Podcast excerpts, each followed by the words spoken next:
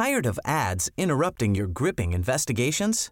Good news. Ad-free listening is available on Amazon Music for all the music plus top podcasts included with your Prime membership. Ads shouldn't be the scariest thing about true crime. Start listening by downloading the Amazon Music app for free or go to amazon.com slash true crime ad free. That's amazon.com slash true crime ad free to catch up on the latest episodes without the ads.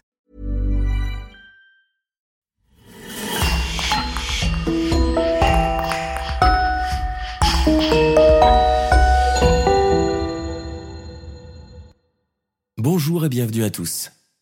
Aujourd'hui, nous allons aborder un sujet bien particulier, celui d'une femme meurtrière mystérieuse et bien intrigante. Étant donné que les femmes sont généralement, de par leur nature, plus émotives et plus empathiques, il est très inhabituel pour elles d'être capables de tuer en série. Cependant, nous allons décrire l'une de ces exceptions, une tueuse en série détachée qui n'éprouve aucun regret pour ce qu'elle a fait et qui va même en rire et pouffer en racontant ses crimes. C'est Nanny Doss.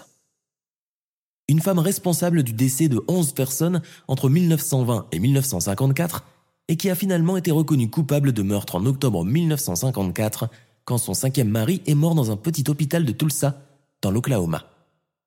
En tout, elle a tué quatre de ses cinq maris en les empoisonnant avec de la mort au mélangée à leur nourriture.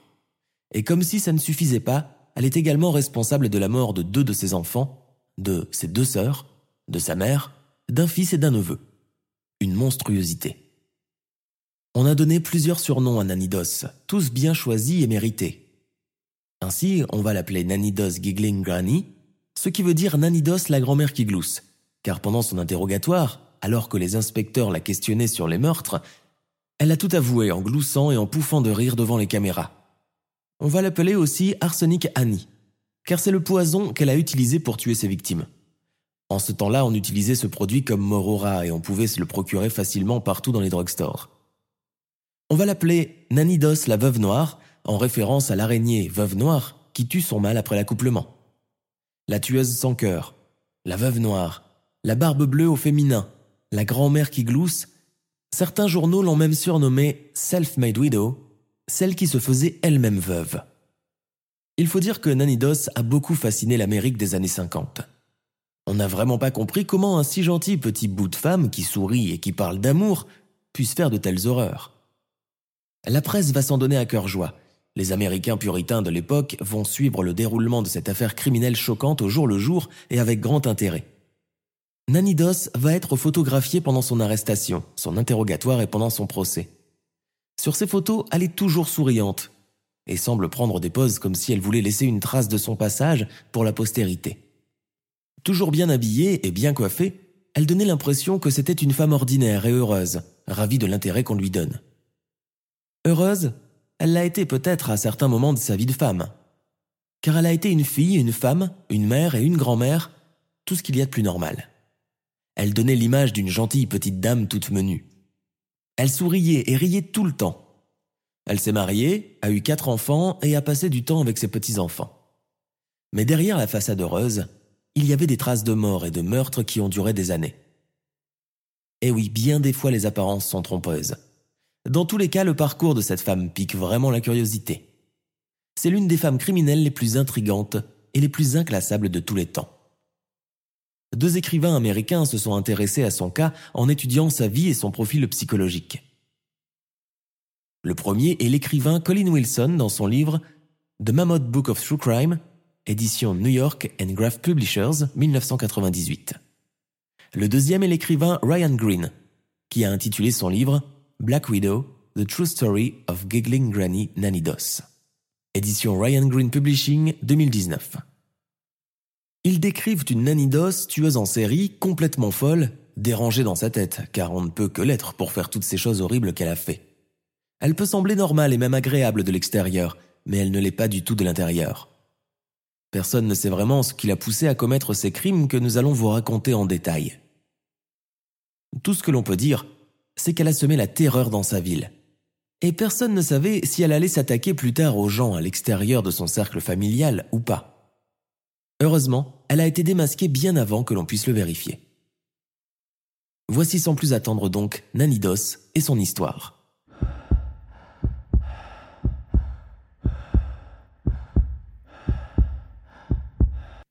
Nanny Doss est née Nancy Hazel, le 4 novembre 1905 à Blue Mountain, en Alabama, dans une famille d'agriculteurs, pauvres mais honnêtes. Nancy est l'aînée de cinq enfants, trois sœurs et un frère qui se sont tous mis à travailler à la ferme familiale dès leur jeune âge. James Hazel était un papa qui a élevé ses enfants à la dure. Les cinq enfants ont appris à couper le bois, labourer les champs et exécuter les tâches à la ferme. À 7 ans, au cours d'un voyage avec sa mère pour aller vendre du fromage en ville, le train dans lequel elle se trouvait s'est soudainement arrêté. Mal équilibrée, Nanny tombe à la renverse. Sa tête se cogne à une barre de fer et elle perd connaissance pendant quelques minutes. Elle se réveille étourdie, mais après cet accident, elle va souffrir pendant des années de migraines, de sortes de panne de courant dans sa tête et de dépression chronique. Cela va vraiment changer sa vie pour toujours. Elle va même aller jusqu'à dire plus tard que c'est cet accident qui a provoqué chez elle tous ses côtés sombres. Nanny arrête l'école en sixième année primaire, son père décidant que le travail à la ferme était plus important. D'ailleurs, avec lui, il n'y a pas lieu de discuter. Une grande partie de son enfance a été consacrée à éviter la colère de son père. James est un père aimant mais pas expressif, et il dirige ses enfants avec une poigne de fer et à la baguette. Il était aussi très strict quant à l'éducation de ses filles. Elles doivent rester vierges jusqu'au mariage car cela ne peut en être autrement. Mais pour cela, il ne va pas leur permettre de faire quoi que ce soit pour paraître jolies. Les robes à la mode et le maquillage étaient strictement interdits à la maison. Les bigoudis et le fer à friser, très en vogue à l'époque, il n'y avait pas moyen d'en faire la demande. Nanny passait le peu de temps libre qu'elle s'octroyait à regarder les magazines et à soupirer devant les photos des pin-up. Les amitiés avec les garçons non plus n'étaient pas autorisées. Les filles Hazel ne sortaient jamais et n'allaient ni au bal ni au cinéma. Ce n'est que lorsque Nancy trouve un emploi dans une usine de linge qu'elle a pu parler enfin aux garçons en dehors de la famille et commencer à échanger des regards amoureux et mielleux avec la jante masculine. Pendant que toutes les jeunes filles fréquentaient l'école, choisissaient de jolies petites robes en dentelle, se frisaient les cheveux et couraient les balles organisées de la ville, Nanny et ses sœurs, elles, elles passaient leur temps à se morfondre et à regarder les magazines de mode avec envie et à lire des histoires d'amour. Surtout Nanny qui adorait les romans à l'eau de rose, qui la faisaient rêver et la transportait dans un monde enchanteur où il était question de prince charmant et d'amour éternel.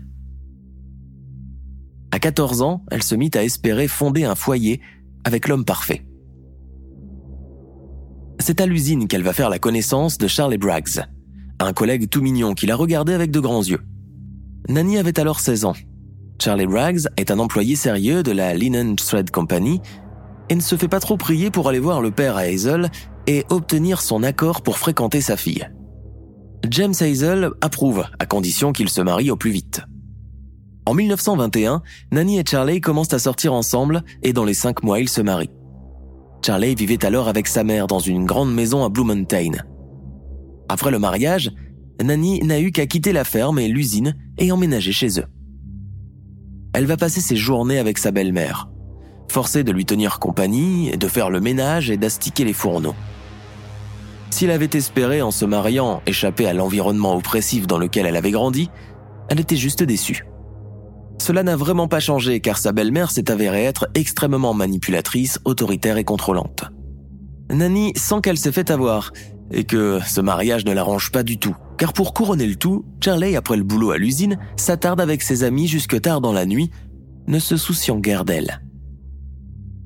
Entre 1923 et 1927, Nanny met au monde quatre filles.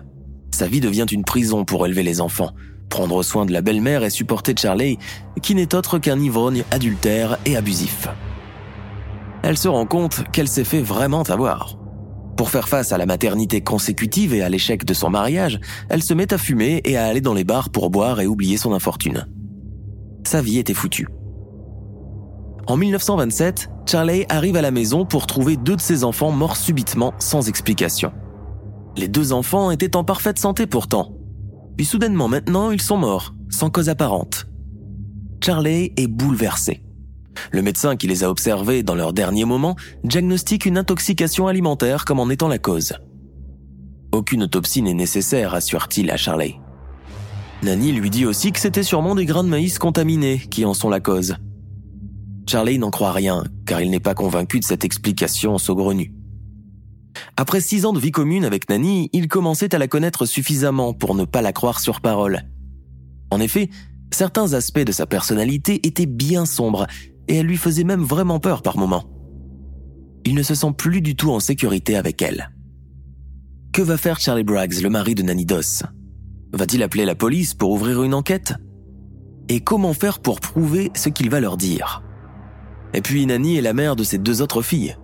Charlie est donc devant un grand dilemme. Que va-t-il faire?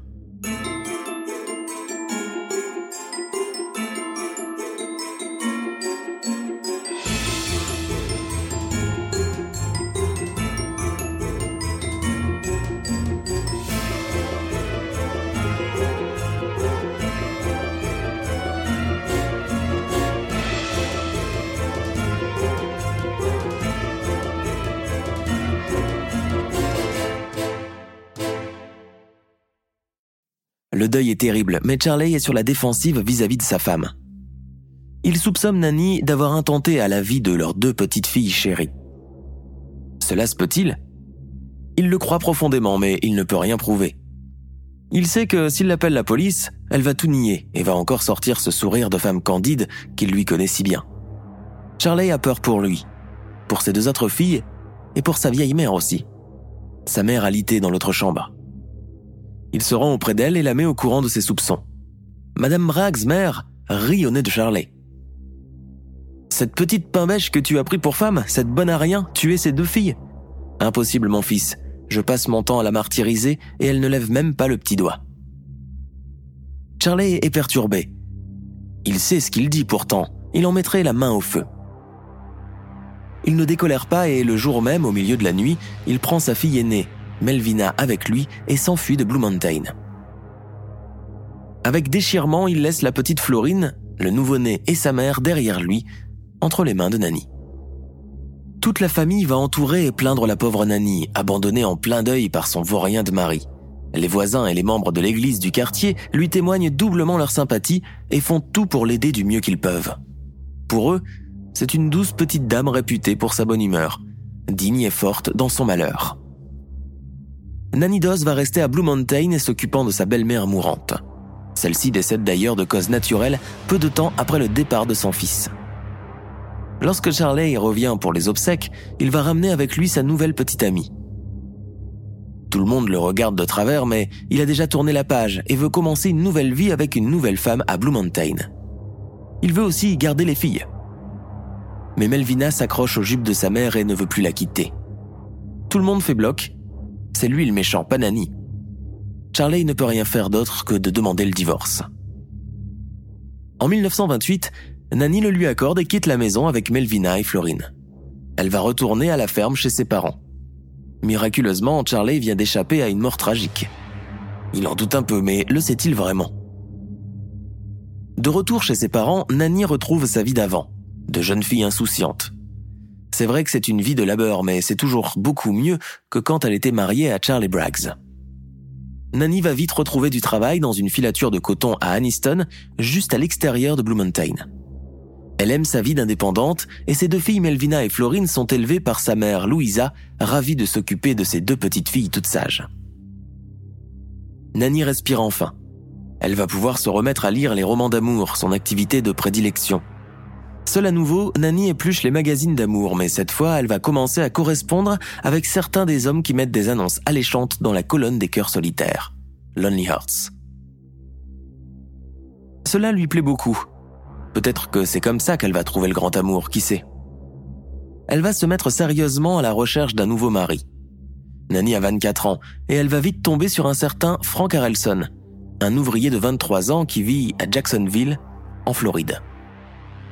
Il l'impressionne avec une photo éblouissante et un poème d'amour.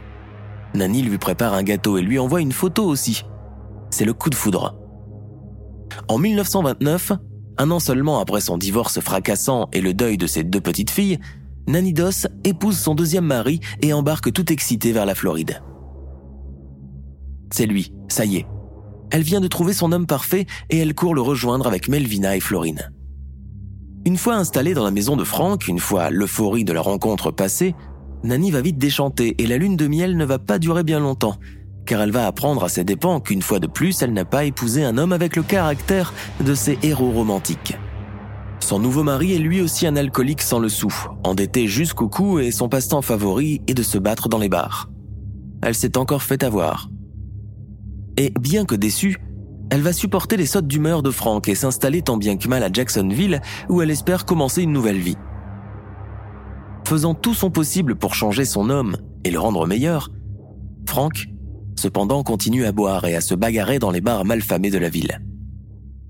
Nanny élève ses deux filles du mieux qu'elle peut et va s'accommoder de sa misérable vie.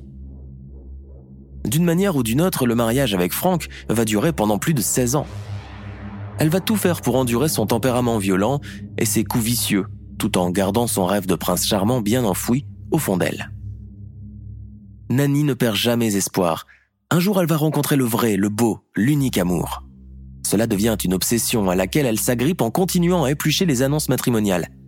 Qui sait? Elle va peut-être trouver la perle rare et trouver la force de quitter Franck. Mais avec ça, le temps a passé, et Melvina, sa fille aînée qu'elle a eue avec Charlie Braggs, son premier mari, vient d'avoir aussi 16 ans, et s'est mariée à son tour. Elle donne naissance à son fils, Robert Lee Haynes, en 1943. À 38 ans, Nanny est une granny. Une grand-mère gâteau qui adore embrasser les joues de bébé potelé de son petit-fils. En 1945, Melvina accouche pour la deuxième fois. Cette fois, la grossesse a été difficile et Melvina a eu des complications lors de l'accouchement. Nani, en mère aimante, est tout le temps à ses côtés, allant chercher de l'eau, réconfortant sa fille avec un linge froid et s'occupant d'elle. Melvina accouche finalement d'une petite fille. Une heure plus tard, Melvina, groguée à l'éther, regarde sa mère tenant le nouveau-né. Ce qu'elle va voir dans une brume serait plus tard décrit comme un mauvais rêve provoqué par l'éther. Car Melvina va voir sa mère collant une épingle à chapeau dans la tête de son bébé. C'est trop horrible. À son réveil, elle apprend par des médecins que son bébé n'a pas survécu pour des raisons inconnues. La douleur est immense. Mais que s'est-il passé au juste? Lorsque Melvina est rentrée à la maison plusieurs jours plus tard, elle raconte à son mari et à sa belle-mère l'histoire de son mauvais rêve. Pendant un instant, le silence remplit la pièce. Ils finissent par lui dire qu'effectivement, eux aussi ont vu que Nanny tenait une épingle à chapeau à la main le jour de la naissance de la petite fille mort-née. Elle la faisait tournoyer avec désinvolture entre ses doigts. Melvina, incrédule, rejette cette vision improbable. Sa propre mère tuant sa petite fille nouveau-née. Elle ne les croit pas du tout et balaye les soupçons d'une main ferme. Sa mère, si aimante, si affectueuse envers elle et envers Robert, ne peut tout simplement pas faire une chose aussi horrible.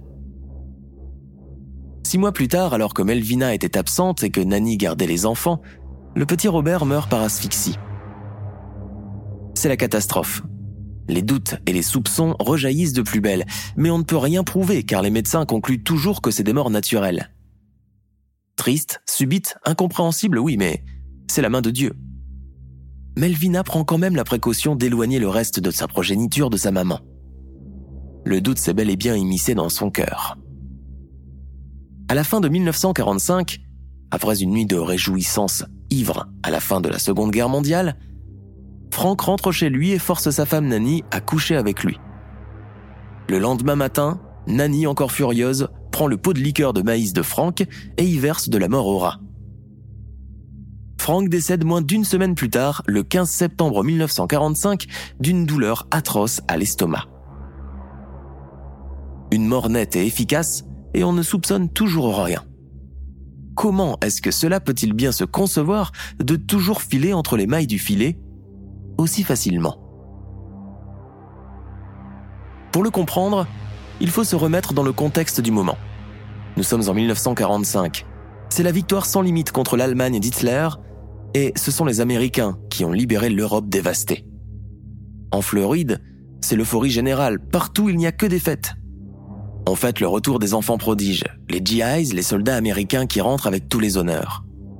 Le pays a souffert de pénuries et de restrictions. Mais qu'importe, on doit se préparer pour accueillir les soldats qui sont en train de se démobiliser en masse. La police doit veiller au maintien de l'ordre au cours de ce passage délicat par lequel passe le pays. Alors franchement, qui va faire attention aux personnes décédées après avoir été en contact avec Nanidos? Nani a bénéficié d'une chance inouïe. Et pour couronner le tout, peu de temps après, elle va collecter suffisamment d'argent de l'assurance vie de la mort de Frank Harrelson pour acheter un terrain et une maison près de Jacksonville. C'est le cinquième meurtre commis par Nani et cela semble devenir de plus en plus facile pour elle. Quelle catastrophe. Nani va-t-elle être arrêtée pour tous ces crimes? Quelqu'un va-t-il trouver enfin une preuve contre elle? Rien n'est moins sûr. Nous sommes maintenant en 1947. Nani déménage à Lexington en Caroline du Nord. Elle est de nouveau veuve et seule. Elle fait la connaissance toujours par le biais des annonces Lonely Hearts d'un certain Harley Lanning. Ils se marient dans les deux jours suivant leur rencontre. Mais Nani déchante aussitôt lorsqu'elle découvre que c'est un grand buveur lui aussi. Pourtant, Harley n'est ni violent ni infidèle. Mais Nani en a ras-le-bol de subir les hommes qui lui mentent et passent leur journée à boire. Non, elle ne va pas revivre les mêmes déboires qu'avec les autres. Elle ne va pas faire l'erreur d'attendre de le voir changer un jour. Elle décide de réagir vite cette fois-ci. En vraie comédienne, elle va jouer le rôle de l'épouse aimante et adoratrice, prenant en charge les tâches ménagères. Elle va également à l'église avec Harley, qui est considéré comme l'ivrogne de la ville, mais que l'on va commencer à tolérer car il vient d'épouser une si gentille petite dame serviable et pieuse.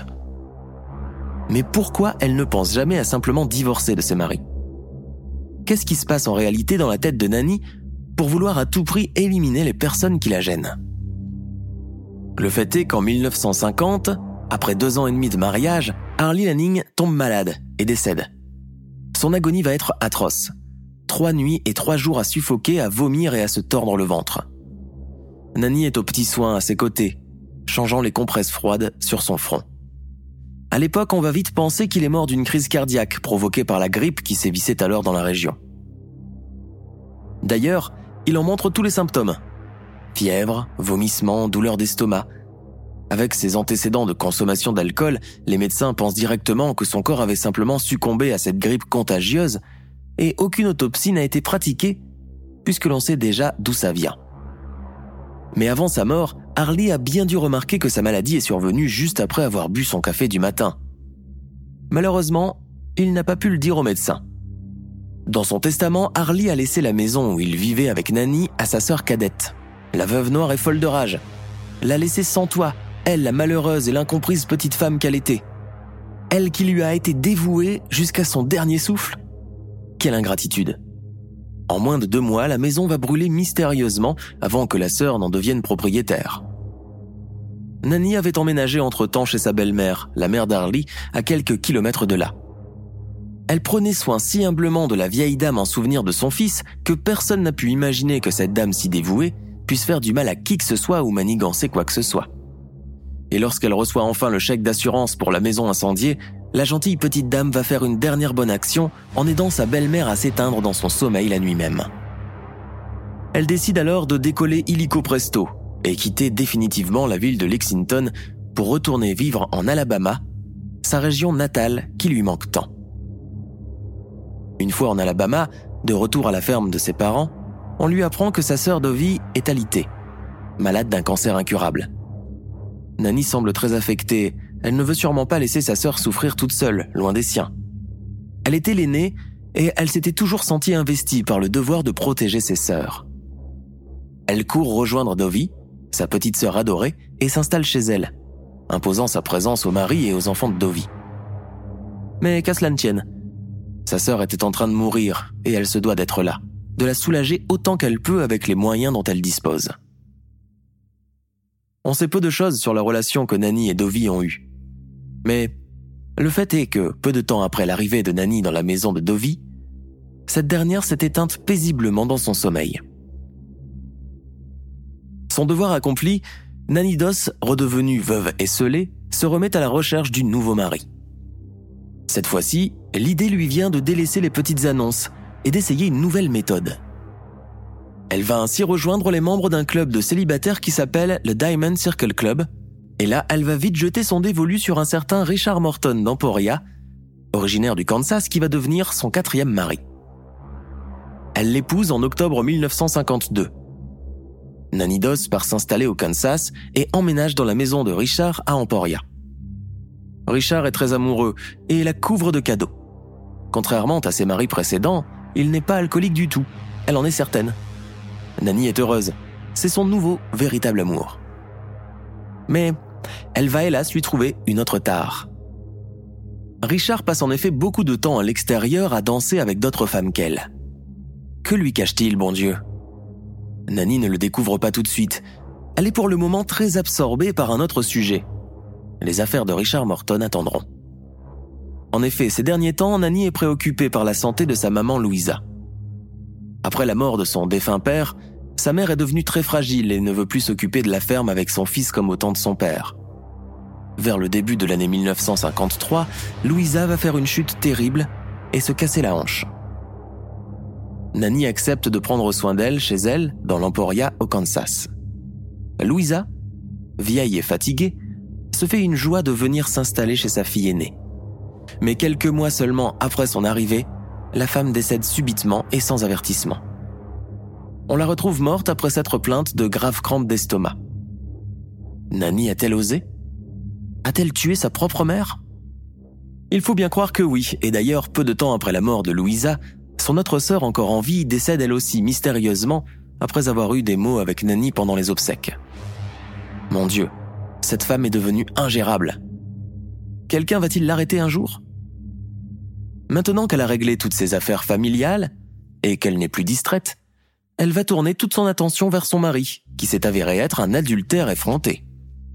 Oh, le goujat Nani découvre que Richard a plusieurs maîtresses dans la ville.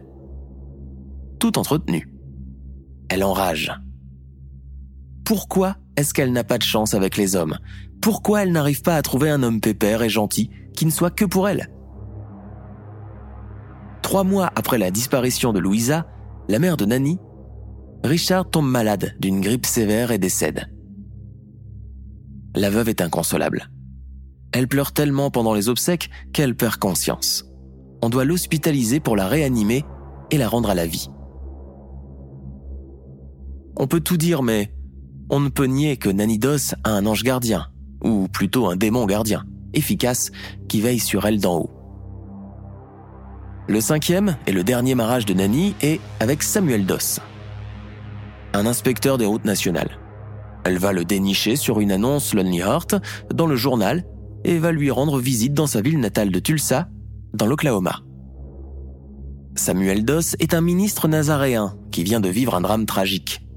Sa première femme et neuf de ses enfants ont été tués, emportés dans une tornade qui a englouti le comté de Madison dans l'Arkansas quelques années auparavant. Veuf, riche et prêt à se faire consoler, Sam va susciter la curiosité de Nanny. Ils se marient en 1953 presque aussitôt qu'ils se sont rencontrés. Sam est un homme bon et décent. Et contrairement aux autres hommes de la vie de Nanny, il n'est ni un ivrogne ni un coureur de jupons. C'est un homme qui va à l'église et qui est très pieux. Alors Nani est-elle contente enfin? A-t-elle trouvé l'homme de ses rêves? Que nenni. Elle va le trouver insupportablement ennuyeux et radin. Eh oui, Samdos ne lui convient pas non plus, car malheureusement il mène une vie enrégimentée. Il garde un contrôle strict sur l'argent et en donne très peu à sa femme. Il se lève aux aurores et réserve toute une chambre dans la maison rien que pour la prière et la lecture des préceptes de sa religion. Il va aussi demander à sa femme de ne plus lire les magazines et de moins regarder les émissions de divertissement à la télévision, et en plus le coucher est à 9h30 tous les soirs.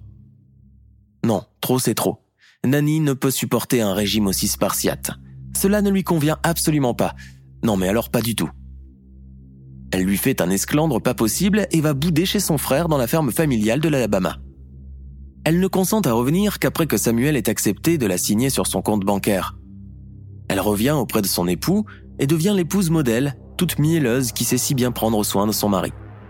Elle promet de faire des efforts pour devenir plus humble et d'intégrer l'église du Nazaréen pour suivre les croyances de son mari chéri. Donnant-donnant, elle va convaincre Sam de souscrire deux polices d'assurance vie avec elle comme seule bénéficiaire.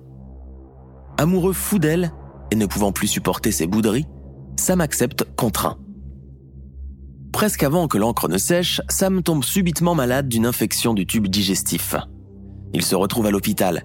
On lui fait vite un lavage d'estomac et il passe un mois à récupérer à l'hôpital. C'est là que Nanidos a fait une erreur. Quelques jours après son retour à la maison, Nani lui prépare le dîner et sa tarte aux pruneaux préférée, celle qu'il aime tant à déguster. Sam décède la nuit même, convulsant et vomissant. Le médecin que Sam a vu à l'hôpital trouve cela bizarre. Sam allait très bien à sa sortie de l'hôpital, il y a quelques jours à peine. Il ordonne une autopsie qui montre que l'estomac de Samuel Doss est plein d'arsenic. Selon le rapport du médecin légiste, il reçut suffisamment d'arsenic pour tuer toute une équipe de chevaux. Va-t-on enfin accuser Nani? Nani arrive normalement toujours à s'en sortir sans jamais être inquiété. Nous sommes maintenant en 1954 et le dernier mari de Nani Doss, le dénommé Samuel Doss, le ministre nazaréen vient de mourir subitement. Sa mort inexpliquée suscite des questionnements chez le médecin qui l'a soigné à l'hôpital quelques jours auparavant. Quand on lui annonce la nouvelle de la mort de Samuel Doss, le médecin ne peut pas croire que c'est une mort naturelle. Il ne comprend pas comment un patient qui venait d'être complètement guéri et qui ne présentait plus aucun symptôme équivoque quel qu'il soit puisse mourir comme ça aussi vite. De sérieux doutes lui traversent l'esprit. Il décide de se déplacer en personne et se rend chez Nanny dans la grande maison familiale. Elle le reçoit dans sa robe noire de veuve humble et digne. Dès le premier coup d'œil, il sait qu'il doit user de ruses pour obtenir ce qu'il veut. Le médecin lui présente ses condoléances et se présente comme un médecin délégué par le service du notariat qui a besoin d'une autorisation d'autopsie nécessaire pour entamer le calcul des droits successoraux qui lui reviennent de droit bien sûr, et afin de bénéficier au plus vite de l'héritage. Ah, l'héritage. Il ne fallait pas en dire plus pour que Nani tombe dans le piège, et le médecin réussit très facilement à obtenir sa signature et procéder à une autopsie immédiate. La malheureuse, le médecin légiste trouve d'énormes quantités d'arsenic dans le corps de Samuel Doss. Le médecin de l'hôpital avait vu juste. On alerte alors la police et Nanidos est enfin mise en garde à vue. La police l'arrête et l'interroge au sujet de l'arsenic, ce poison dangereux trouvé dans le corps de Samuel Doss en grande quantité. Elle nie. Elle s'indigne. Elle crie. Elle se débat et ne veut rien savoir. Mais quand on lui met le rapport de l'autopsie sous le nez, elle se trouve coincée et ne peut plus mentir. Elle pose son sac sur la table, croise les jambes et regarde les inspecteurs avec un sourire au coin de la bouche.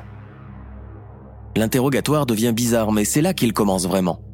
Nani va avouer de but en blanc avoir tué Samuel Doss. Elle se met à raconter son exploit. Et à chaque fois, tout en donnant plus de détails, elle va succomber à des crises de rire frénétiques. Les détectives sont bouche bée devant cette grand-mère pas comme les autres. Ils se mettent à la traiter avec tous les égards dus à une grande dame déchue. Ils sont patients et fascinés devant elle. Ils lui laissent tout le temps de récupérer de ses rires saccadés. Il lui propose même un verre d'eau car il voit bien que ce bout de femme n'a pas encore fini. Elle n'a pas encore tout dit, elle ne fait que reprendre son souffle. En effet, elle va d'elle-même, sans y avoir été invitée, révéler avoir tué d'autres maris. Oui, c'est ça, elle a bien dit quatre maris assassinés de la même façon. Frank Harrelson, Harley Lanning, puis Richard Morton affirmant qu'ils étaient tous des idiots nés qui méritaient leur sort. Incroyable. La presse s'empare de l'affaire et la photo de Nani se retrouve partout dans les journaux. Et ce n'est pas pour lui déplaire. C'est son heure de gloire et elle va tout faire pour en profiter. En plus d'être une horrible meurtrière, Nani Doss semble apprécier la lumière des projecteurs que son arrestation va diriger sur elle. Elle plaisante avec les inspecteurs, fait la moue et lance des clins d'œil aux journalistes. Elle est toujours prête à plaisanter et à donner des détails croustillants sur la mort de ses maris et les méthodes qu'elle avait utilisées pour les tuer. Comme la tarte aux patates douces ou celle aux pruneaux qu'elle mélangeait à de l'arsenic, etc. L'empoisonnement à l'arsenic pourrait être considéré comme l'un des moyens les plus affreux pour mourir. Car cela peut prendre des heures, des jours ou même des semaines, selon les doses administrées à la victime. Les poumons, la peau, les reins et le foie sont principalement affectés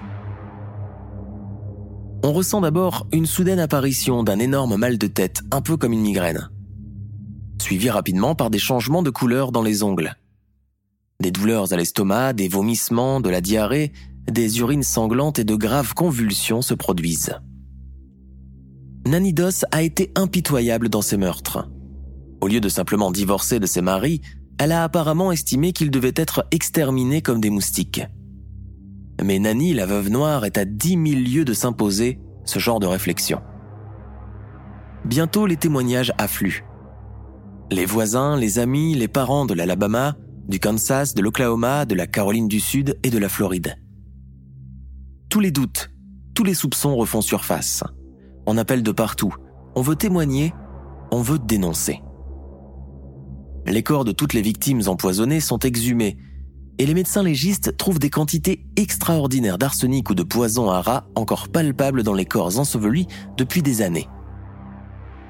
Les corps de ceux qui n'avaient pas été empoisonnés et étaient morts d'asphyxie sont soupçonnés d'avoir été étouffés dans leur sommeil. La mort de ces enfants et petits-enfants n'a jamais été entièrement comprise. Le flou et le mystère les entourent et Nani a toujours refusé catégoriquement d'en parler. Pour les autres, par contre, elle ne se fait pas prier. Le mode opératoire de la veuve noire était d'empoisonner ses proches avec des boissons ou de la nourriture enrichie d'énormes quantités de poison. Les journalistes sont fascinés par cette grand-mère tueuse qui riait et pouffait à chaque fois qu'on lui posait une grave question ou qu'elle racontait comment elle avait tué l'un de ses maris. L'affaire est constamment sous les projecteurs et sa photo dans toute la presse locale et partout dans tous les États-Unis. Un grand tollé général secoue l'Amérique puritaine de l'époque. Comment a-t-on pu laisser cette femme agir de la sorte dans une parfaite impunité pendant des années durant? Jamais, au grand jamais, elle n'a été inquiétée. La vente de Morora en vente libre est remise en question.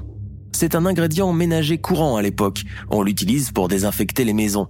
Mais il s'avère aussi désormais que c'est un moyen efficace et pas cher du tout, mis entre les mains des infortunés qui veulent se débarrasser des gens qui les dérangent, sans que personne ne soupçonne rien du tout.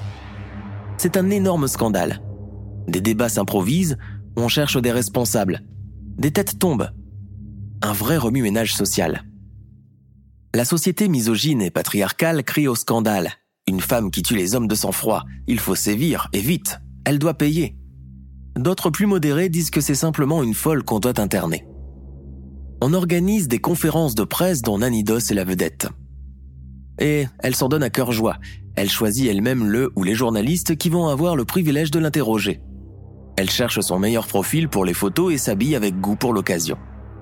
Cela devient hors de contrôle. Le 17 mai 1955 s'ouvre le procès de Nanidos, qui a maintenant 50 ans. Elle prend sa place dans le box des accusés. Comme à son accoutumée, elle a mis une belle toilette pour l'occasion et regarde le tribunal avec des yeux pétillants. Devant la Cour suprême de l'Oklahoma, elle plaide coupable pour l'assassinat de Samuel Doss, son mari. Quand le procureur la questionne, Nanidos a un motif surprenant pour tuer ses compagnons masculins. Elle ne voulait pas d'argent d'assurance ni d'héritage. Selon ses propres mots, les magazines romantiques ont eu un effet profond sur sa psyché. Je cherchais le compagnon parfait, la vraie romance dans la vie. Quand un mari devenait trop encombrant, elle le tuait simplement et passait au prochain amour, ou victime bien sûr. Interrogée par des psychiatres, Nani donne une explication pour ses crimes. Elle est sûre que c'est à cause de ça qu'elle est devenue bizarre. Elle se souvient d'un jour où elle avait 7 ans à bord d'un train en Alabama. Les freins d'urgence ont été utilisés et Nani est tombée à la renverse, se cognant la tête contre la barre métallique du siège de fer. Elle avait perdu connaissance pendant quelques instants, mais après l'accident, des coupures de courant dans sa tête, des migraines et des maux de tête l'ont tourmentée pendant toute sa vie. Les lésions du lobe frontal du cerveau peuvent en effet provoquer des changements de personnalité. Cependant, les psychiatres trouvent Nani saine d'esprit et pleinement responsable du meurtre de Samuel Doss, puisqu'elle a bien préparé son coup en attendant le bon moment pour lui servir sa tarte au pruneau. Elle a attendu patiemment que Samuel Doss revienne de l'hôpital pour l'achever. Elle n'a eu aucune pitié. Quand on lui demande pourquoi elle a fait ça, Nani glousse et met sa main sur sa bouche. Ceux qui ont rendu le jugement dans la salle d'audience n'ont pas vu l'humour macabre de la situation une vie humaine a été éliminée selon le bon vouloir de cette mégère qui n'a aucun remords. Elle a délibérément donné de la mort au rat à sa victime qui en est morte dans une agonie atroce et inimaginable. Les délibérations ne vont pas s'éterniser, les faits sont graves, les preuves accablantes, et Nani a plaidé coupable en avouant son meurtre. Le juge Elmer Adams la condamne à perpétuité sans remise de peine. Le fait qu'elle soit une femme lui évite la peine de mort. Est-ce son ange gardien qui veille toujours? Les procureurs n'ont jamais inculpé Nanidos de meurtre supplémentaire, bien que tout le monde soit plus que convaincu qu'elle a tué jusqu'à 11 autres personnes, dont la plupart avaient un lien de sang avec elle. Curieusement, Nani n'a été jugée que pour la mort de Samuel Doss en Oklahoma. Elle n'a jamais été jugée pour les dix autres meurtres perpétrés en Alabama, en Caroline du Nord ou au Kansas. Les États n'ont pas réclamé à le faire. En 1965, après avoir passé dix ans en prison au pénitencier de l'État d'Oklahoma, elle décède d'une leucémie, d'un cancer du sang très rare et incurable. Après sa mort dans sa cellule de prison, on retrouve des centaines de romans d'amour. Les vrais compagnons de sa vie. Nous sommes à la fin de notre émission du jour. N'hésitez pas à écouter les autres émissions du podcast et à prendre 5 secondes pour nous laisser un 5 étoiles sur iTunes. C'est vraiment très important pour nous. Vous pouvez aussi vous abonner pour ne pas rater les prochains épisodes et nous suivre sur Facebook pour nous en proposer de nouveaux. Merci et à bientôt.